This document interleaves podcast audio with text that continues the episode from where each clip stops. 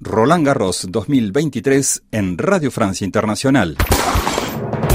Jornada apoteósica para el tenis latinoamericano en el segundo día de competición donde aún se sigue disputando la primera rueda. De los nueve estrenos del día, ocho pasaron con solvencia a la segunda rueda. El Festival Latino comenzaba bien temprano con la actuación de la colombiana Camila Osorio que realizaba una remontada extraordinaria frente a la rumana Ana Bogdan para ganar en tres sets. Ya pasado también un poco los nervios ¿no? de la primera ronda, creo que, pues, y aparte por todo lo que había pasado, la verdad me siento feliz y como orgullosa por lo que hice porque no, no era fácil, no era fácil después de todo como entrar y, y salir a competir y bueno, y espero que para la próxima ronda pueda mantener eso, eso que hice al final del partido. Osorio no hizo más que abrir el camino para que los demás representantes latinos siguiesen su senda. Ahí aparecería el argentino Diego Schwarman que tras su fatídica preparación sobre el circuito de arcilla, donde perdía todos los partidos en primera rueda, se desquitaba en su torneo favorito remontando un encuentro a cinco sets frente al español Bernabé Zapata Miralles. Más suerte tuvo su compatriota Tomás Martín Echeverry, que aprovechaba el abandono del británico Jack Draper cuando el partido estaba anclado en el segundo set.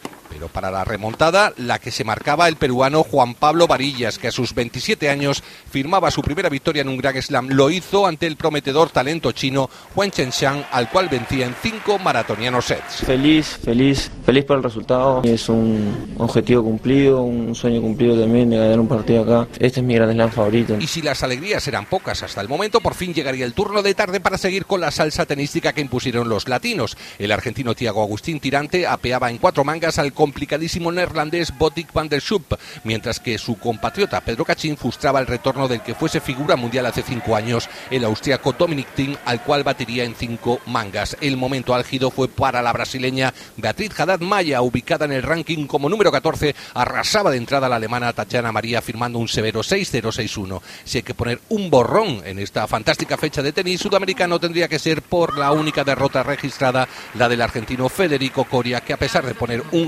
empeño, no pudo con el coloso que supone ser el croata Borna Koric. En cuanto a la participación general, habría que destacar los estrenos a lo grande de los máximos favoritos para ganar este torneo, el español Carlos Alcaraz y el serbio Novak Djokovic. Ambos vencían en tres sets, mientras que la sorpresa la generaba el canadiense Félix Oyer Alassim, que siendo cabeza de serie número 10, se despedía a las primeras de cambio ante el veterano italiano Fabio Foghini. Para RFI informó Carlos Pizarro, Roland Garros 2023.